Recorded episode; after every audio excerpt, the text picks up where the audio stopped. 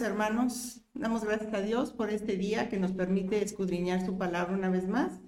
Y el día de hoy vamos a seguir con nuestro devocional con el libro de Josué, número 6. Y bueno, eh, en este punto de la historia, el pueblo de Israel ya había cruzado el desierto, iban a tomar la tierra prometida, pero para eso tenían que pasar por el Jordán.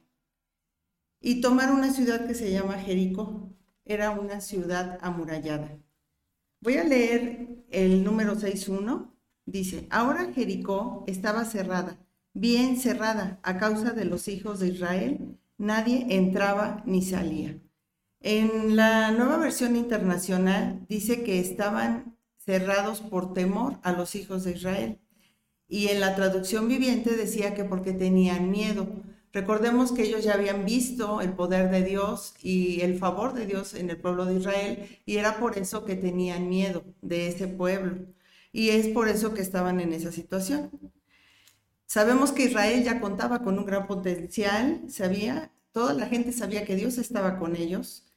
Digamos que Jericó estaba en alerta máxima porque sabían que se acercaba podemos ver que Josué en este tiempo se encontraba en un gran problema, ya que pues estaba la dificultad de que era un muro impenetrable. Entonces, eh, era una situación muy difícil. Pero quiero regresarme un poquito antes de esta situación, que es Josué 5, del 13 al 15, solamente lo voy a mencionar. Algo que Josué hizo, que fue tener un encuentro con nuestro Señor Jesús, dice que la palabra que se le apareció un varón, y lo voy a leer, dice, alzó sus ojos, estando Josué cerca de Jericó, alzó sus ojos y vio un varón que estaba delante de él, el cual tenía una espada desenvainada en su mano. Y Josué, y Josué yendo hacia él le dijo, ¿eres de los nuestros o de nuestros enemigos? Él respondió, no, mas como príncipe del ejército del Señor he venido ahora. Entonces Josué, postrándose sobre el rostro, sobre su rostro en tierra, le adoró y le dijo: ¿Qué dice mi señor a su siervo? Y el príncipe del ejército de, de Jehová respondió a Josué: Quita el calzado de tus pies, porque el lugar donde estás es santo. Y Josué así lo hizo. Podemos ver cómo Josué, antes de enfrentar esta gran batalla, adoró. Y así puede ser en nuestra vida. Antes de poder enfrentar cualquier batalla, desde que nos levantamos, porque todos los días enfrentamos una batalla, tenemos que pasar un tiempo con Dios. Tenemos que humillarnos bajo su mano. Eh, adorar puede ser una forma de rendirnos cada día a su, a su voluntad y dejar que Él nos use en lo cotidiano.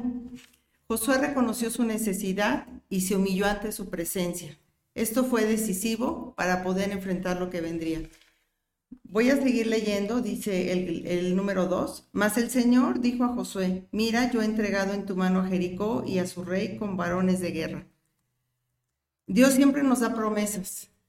A él le entregó en su mano Jericó y a su rey y a su rey con varones de guerra. Así también a nosotros siempre nos da promesas. De hecho, su palabra está lleno de promesas que tiene para nosotros. Entonces aquí lo que tenemos que hacer es creerlo. El 3, voy a seguir leyendo, dice, rodearéis pues la ciudad, todos los hombres de guerra yendo alrededor de la ciudad una vez, y esto haréis durante seis días. Empezamos a ver cómo Dios le da estrategia a Josué de qué tenía que hacer. La verdad es que la estrategia, contrario a lo que sería una guerra, era muy diferente a lo que se puede pensar. Eh, realmente lo que necesitó Josué primeramente era fe, y en Hebreos 11:30 nos dice que por la fe los muros de Jericó cayeron después de rodearlos siete días. En esta estrategia que Dios le da, hay varias enseñanzas que podemos eh, aprender. Solo voy a mencionar algunas.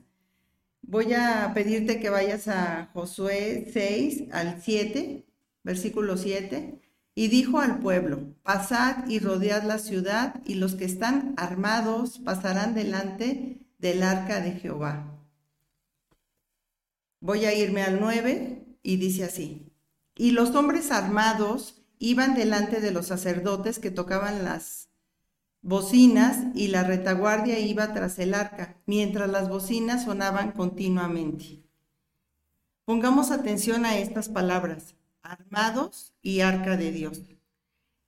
El arca de Dios sabemos que quiere decir la ley, que ellos andaban durante todo el recorrido siguiendo la ley de Dios. Y esto habla que es la palabra de Dios, que es lo que en este momento estamos haciendo, tomando en cuenta la palabra de Dios. Sabemos que cuando la palabra está en nuestra mente y en nuestros corazones, podemos recordar sus palabras eh, y sus promesas cuando nosotros nos enfrentamos ante una muralla como Jericó, ante una situación tremenda, podemos recordar su palabra. Por eso en una estrategia de guerra es importante tener la palabra. Por eso es importante diariamente considerarla, diariamente leer algo. Y eso nos va a fortalecer nuestra fe también el recordar su palabra. También nos va a dar ánimo cuando no, no lo tengamos. Em, y también eh, ahora vamos a ver la palabra militar, que dice... Mm, vamos a leer segunda de Corintios 10, del 3 al 6.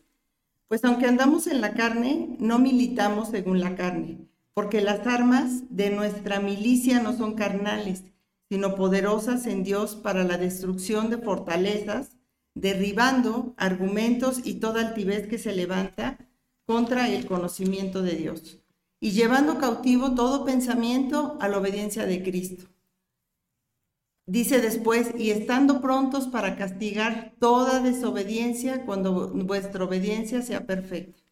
En la nueva traducción viviente dice que usamos armas poderosas de Dios, no las del mundo, para derribar las fortalezas del razonamiento humano y para destruir argumentos falsos.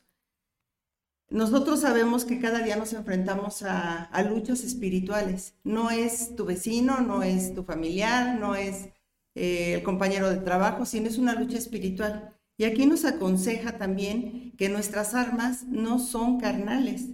Nosotros tenemos la palabra para poder derribar esas fortalezas, tenemos su espíritu. Y bueno, eh, sabemos que Dios también nos ha dado un, un llamado como sacerdotes, como hijos de Dios, que es extender su reino, que es hablar de su palabra. Y bueno, realmente nos vamos a encontrar con estas fortalezas diariamente. Y el Señor nos, nos dice con esta palabra también qué es lo que tenemos que hacer. Primeramente, adorar, humillarnos, alabarle. También tenemos que tener fe y tenemos que obedecer. Eh, otra indicación que les dio que es muy importante, en el 6.9 había alabanza en su boca. Dice que tocaban bocinas y trompetas. Había alabanza y no queja. Yo me imagino eh, todo lo que ellos vivían al estar caminando y seguir y escuchar las indicaciones de Dios era como ilógico. Decir que tuvieras, que te pusieras a dar vueltas como si nada pasara, ¿no? Entonces vamos a leer el 6.10.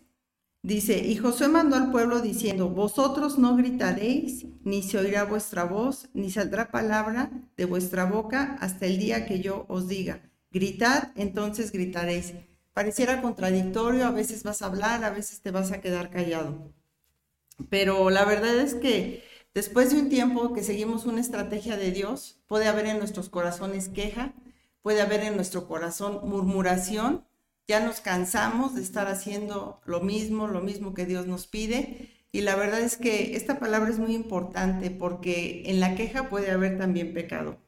Eh, podemos llegar a ser imprudentes, incluso si estás compartiendo la palabra con alguien y, ves esos muros, esas fortalezas y tú intentas con tus fuerzas estar hablando, convenciendo. Muchas veces esto va a ser contraproducente. Entonces, qué importante es seguir como el pueblo de Dios las indicaciones tal y cual de lo que tenemos que hacer.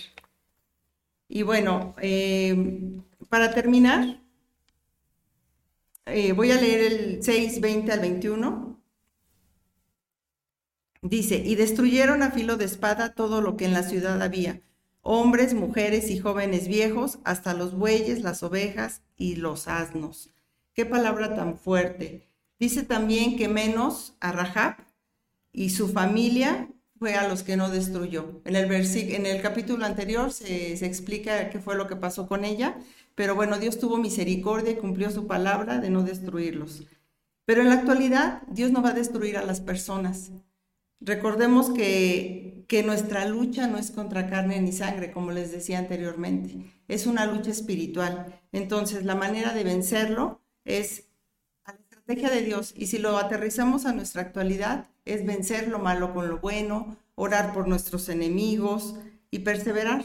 No nos cansemos de hacer lo bueno, que a su tiempo cegaremos si no desmayamos. Y hermano, yo te animo a creer, obedecer y, preservar, y perseverar para que esos muros sean derribados. Dios los bendiga.